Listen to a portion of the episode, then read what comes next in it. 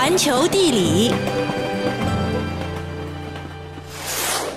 嘿，嘿，哈，嘿，哈，哎哟，阿五啊，夜到头不去困觉，侬辣盖此地做啥啦？擦人家？哎，我在锻炼身体，练功呢。呀，嘿，哎，这练功的我见的也多了，你这个样子练，我倒是头一次见。对着两个空瓶子比划来比划去，哎，你当心练的是假功夫哦。哎呀，你呀，年纪一大把了，还缺乏见识。我练的是传说中的乾坤大挪移。你看这本秘籍，我可是花了老价钱从小菜场卖葱姜的老婆婆那儿请过来的。哎，我懂不了侬啊？那你慢慢练，慢慢练啊啊！等你事成之后啊，通知我一声，要派你大用场的。什么用场？哎，说来听听。喏，你看。报上说啊，研究者要把玻利维亚冰川上的冰呢转移到南极去保存。等你练好，歘的一下就到了，省时省力，多好啊！啊，祝你早日练成啊！啊，早日练成。呃，晚安。哎，我怎么感觉哪里不对劲呢？玻利维亚的冰移到南极去？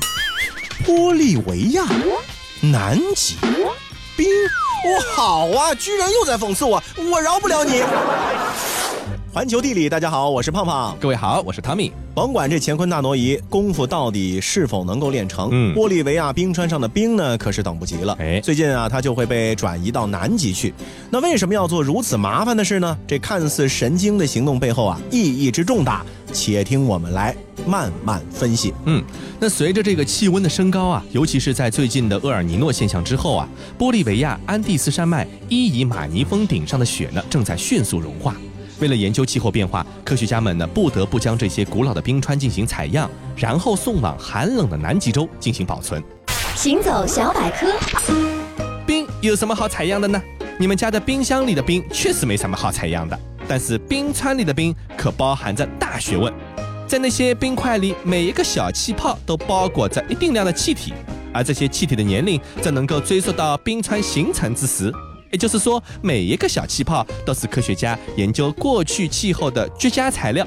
举个例子来说吧，二氧化碳是最普遍的温室气体，但是它在大气中的含量记录却是从一九五零年左右才开始的。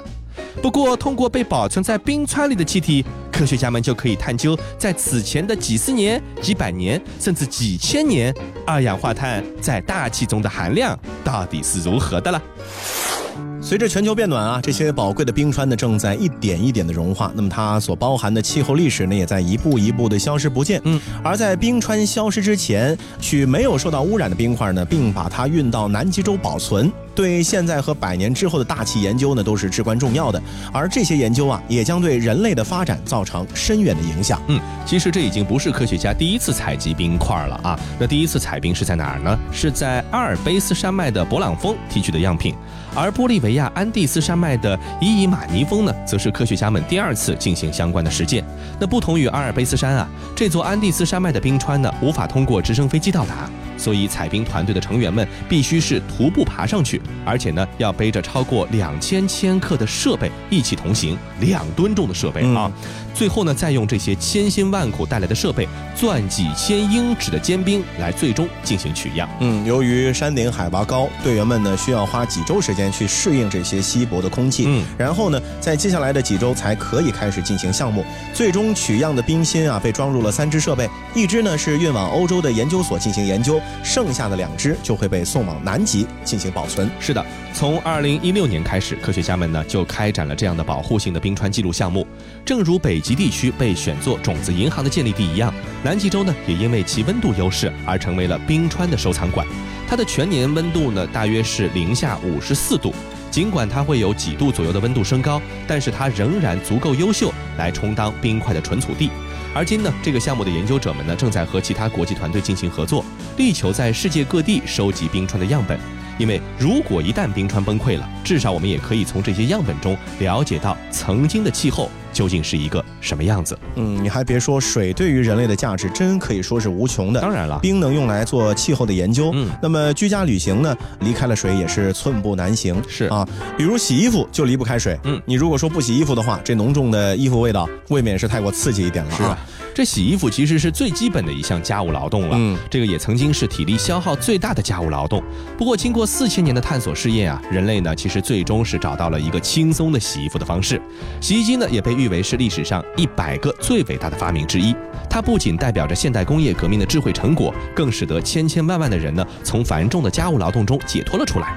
拥有洗衣机，生活在现代社会的你呢，应该是永远也体会不到古人对洗衣服的那种绝望的心情的。嗯，那出于本能呢，其实人类很早就发现衣服是可以通过清水的洗涤变得重新干净起来的。嗯已知的有关洗衣服最古老的记录呢，是出现在了埃及古墓的壁画上，时间大约是在公元前的两千年。其中的一幅画呢，是刻画了一群男人弯腰洗衣的情景，两个人在用力的搓洗，两个人在折叠，另外两个人呢在使劲拧干。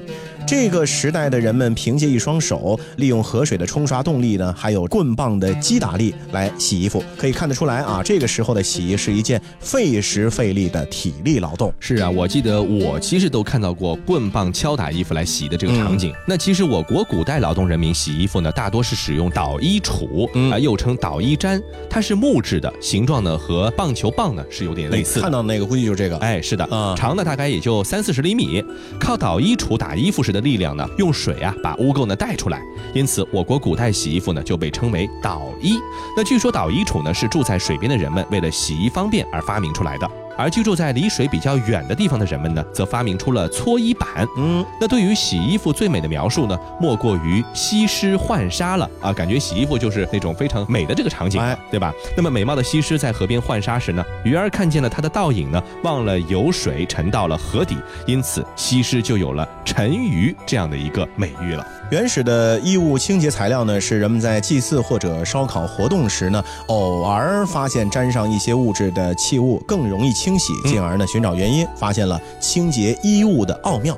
这种神奇的物质呢，其实啊就是草木灰。是，据记载，公元前六百年，当时的腓尼基人把山羊脂和草木灰呢是混合在了一起，造出了肥皂。那腓尼基人发现了表面活性剂的优越性能，也就是能够削弱水的表面张力，使水更好的渗入织物，分解污垢，并让它漂浮到表面，直到最终被洗刷掉。这个就是肥皂的工作原理。是的，其实我国古代劳动人民呢，也发现了草木灰的妙用，可以作为这个洗涤剂来使用。《礼记内则篇》中就说啊：“冠带垢，或灰清束。”意思呢就是系帽子的带子脏了，就和着这个草木灰来进行清洗。这个是因为草木灰中的碳酸钾能够去除油污。又根据《考工记》的记载，古人为了使这个丝帛能够柔软洁白，把这个丝帛呢用草木灰水蘸湿之后呢，放入贝壳烧成的灰，古人呢叫做蜃啊，就是海市蜃楼的那个蜃，嗯，加水进行浸泡。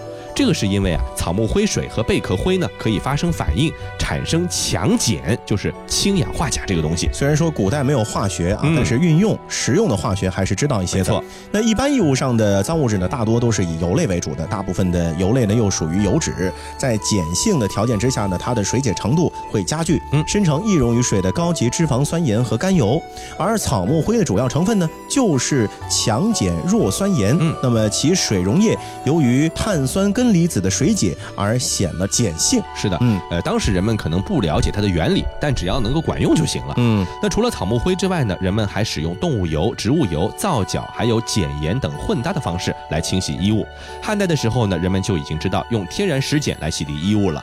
明末的时候，北京呢就有了专门出售人造香碱的铺子，其中呢荷香楼、华汉冲等一直是到上世纪四五十年代还在销售盒装的桃子形状的或者葫芦形状的这个玫瑰香碱，可能就是肥皂的一个形式。最早或者说是咱们的土肥皂。是皂角呢，也是一种十分重要的洗涤的用品啊。皂角的学名叫做皂荚，非常的坚韧，捣碎了之后呢，就可以用来洗涤了。是，南宋时期的都城临安，也就是今天杭州街市上啊，有一种橘子大小，用皂荚粉做成的圆团。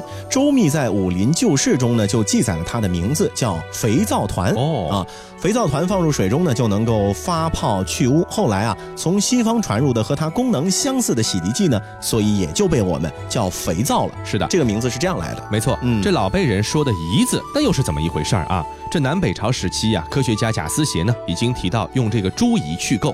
唐代药圣孙思邈的千金方中呢，也有一个配方，说用洗净的猪胰研磨成粉状，加豆粉香料做成颗粒，这就是古代的胰子，也叫枣豆。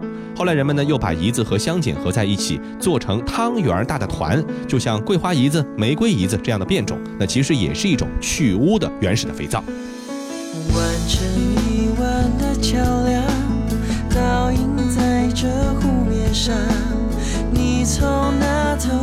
着看，月光下，一轮美满青石板的老街上，你我走过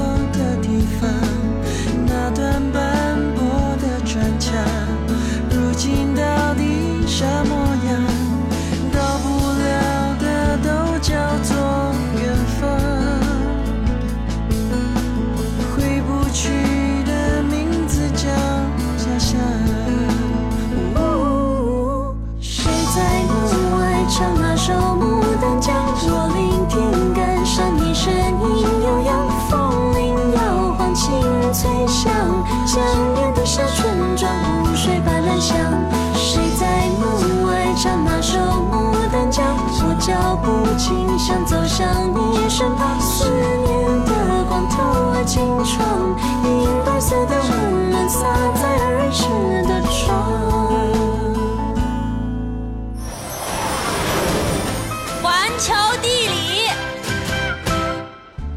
欢迎继续回到环球地理，大家好，我是胖胖。各位好，我是汤米。咱们前面提到了，古人呢也有洗衣服的办法，嗯但是啊，不管是用捣衣杵还是用手搓，洗衣服呢，其实还是很辛苦的。是，那有没有一些省力气的方法呢？其实也有。啊！我再也不要做水手啦！不仅吃不好睡不好，连衣服都没法好好洗，这就不是人过的日子。小伙子，做人呐，不要这么冲动，火气大。咱们做水手的，虽说出海的时候吃不到什么新鲜美味儿，但有享用不尽的朗姆酒为伴，也是美事一桩呢。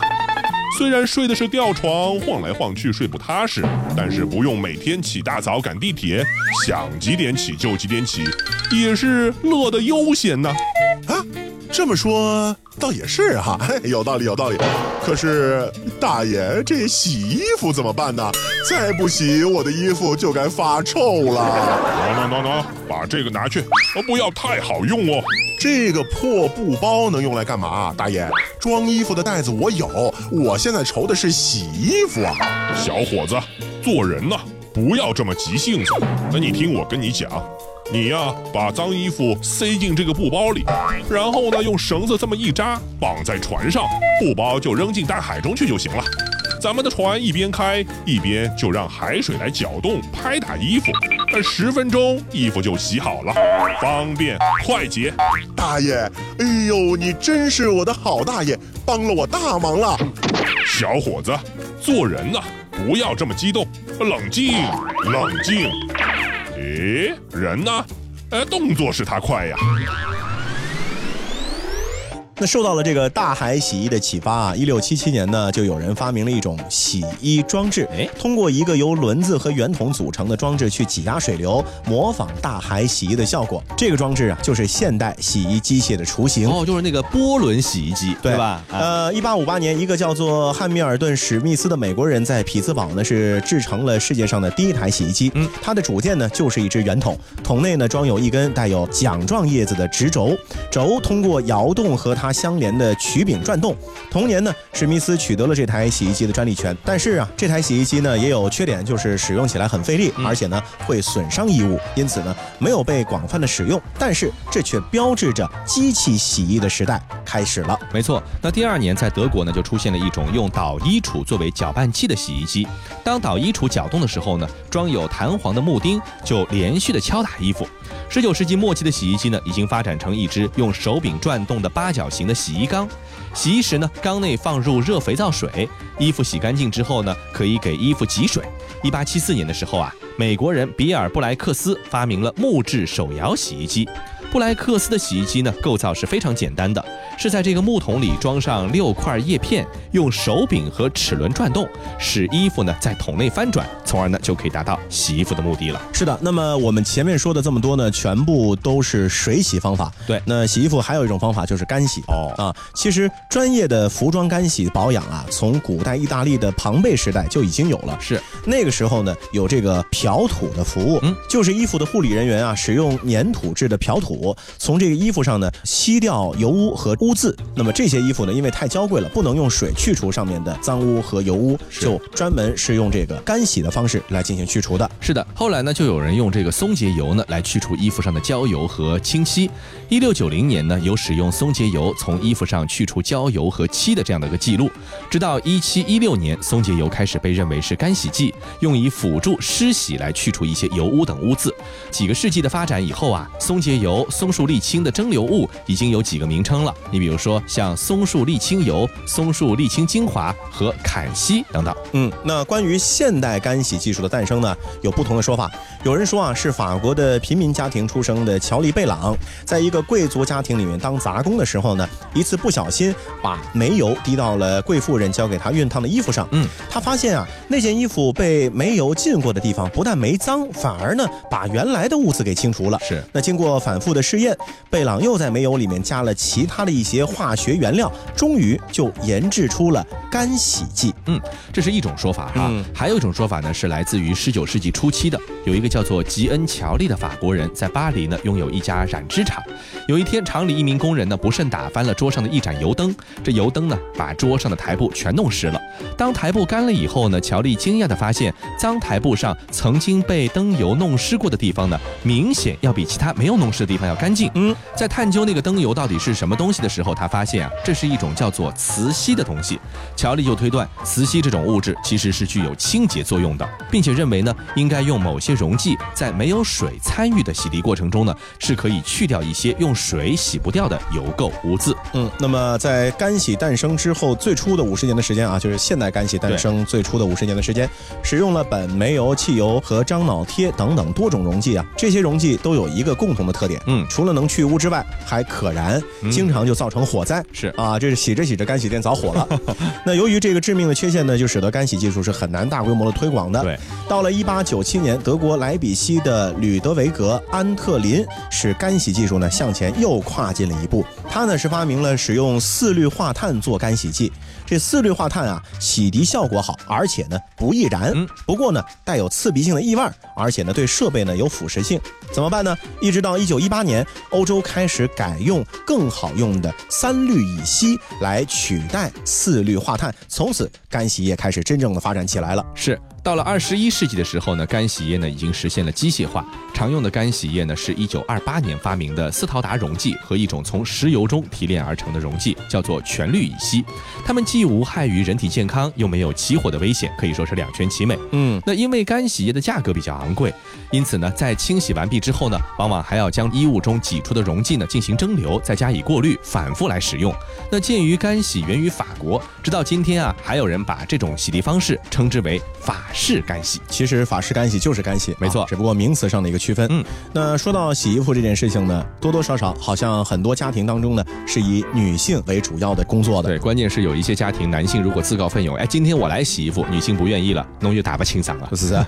那么说到这个男女在社会当中的分工呢，似乎也有一些些的不同之处。是啊，我们传统印象当中呢，都是觉得男主外女主内的。嗯但是在印度这个给我们感觉也非常传统的古老国度啊，是却有一块地方被叫做女儿国。嗯那里呢，女人掌管大权。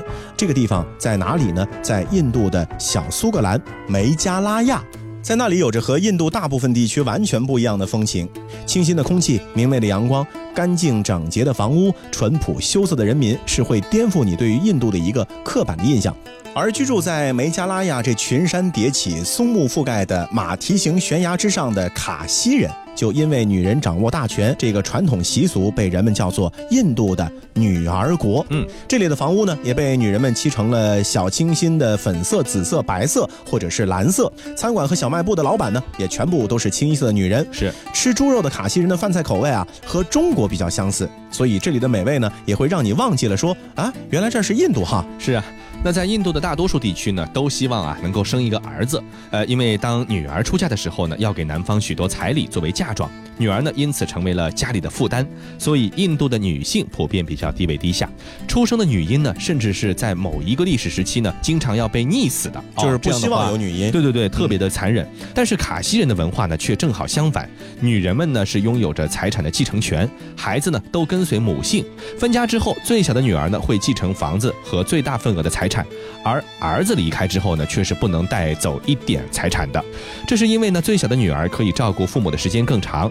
这如此原始的地方呢，卡西人呢也没有普遍的印度存在的这种包办婚姻的状况，女孩子呢是可以自由的恋爱或者离婚的。嗯，那说到卡西人的祖先啊，这还真不是印度本土的。哦一千多年前的时候，在柬埔寨居住的部分高棉人迁徙到了泰国的北部和缅甸，嗯，最后呢，这些人就定居在了印度东北的这无主之地，哦在这里呢，建立起了属于卡西人的王国。是，卡西族呢，本来是没有文字的，所有的历史啊都是口口相传，一直到数百年之前，有一个名叫做托马斯·约翰的传教士到这里，教会了他们罗马字母和阿拉伯数字。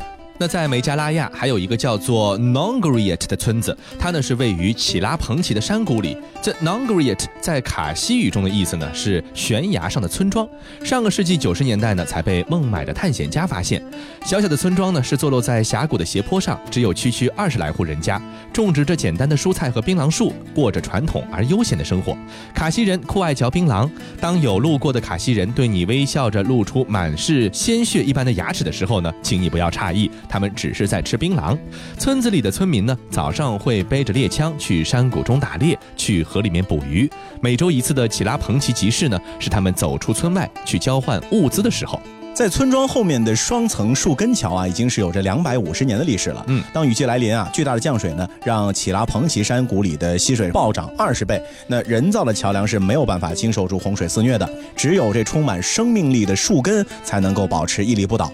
卡西人用竹子或者是修长的槟榔树干做牵引，将印度榕树的次生根呢是连接起来。经过十到十五年的精心培养，树根呢就能够真正的坚实到让人走过了。嗯。漫步在坚实的树根桥上啊，不禁你会感叹大自然的神奇和卡西人的智慧。是的，那同我们中国的摩梭人一样啊，这卡西人呢，因为他的独特的母系社会传统而受到世人的广泛关注。这里呢，也是印度的一块文化飞地，朴实的面孔、质朴的民风、优美的音乐、宜人的气候、独特的地貌、美味的食物，都让人能够流连忘返。虽然越来越多的游客来到这个世外桃源，但是呢，他们依然顽强地保留着他们的文化，保护着他们这片美丽纯净、狂野自然的大地。好了，以上就是本期环球地理的全部内容，感谢您的收听，我们下期再见。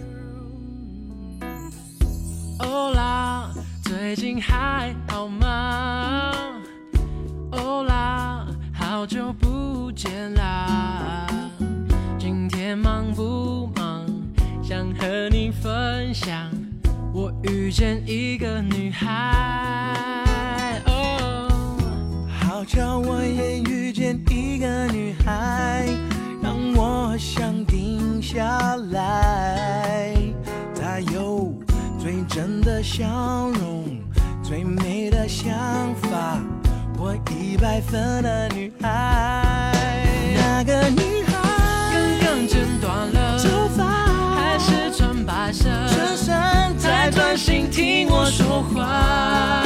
她的身上一样淡淡的玫瑰花香，认真分析着我的笑话，谁不应该宠爱她的倔强？那个女孩说明年想去，她现在想学吉他，想要写一首歌给自己来唱。他的小狗它叫做卢卡，他的生日是三月十八，该不会我们说的是同一个女孩我的 girl!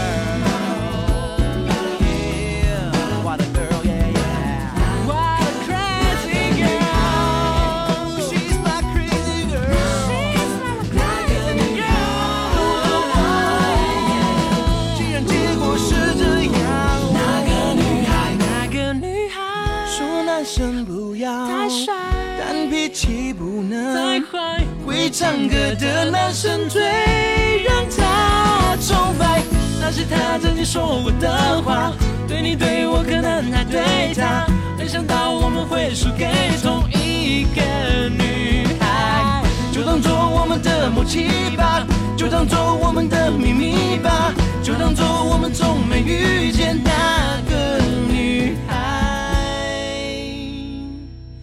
why？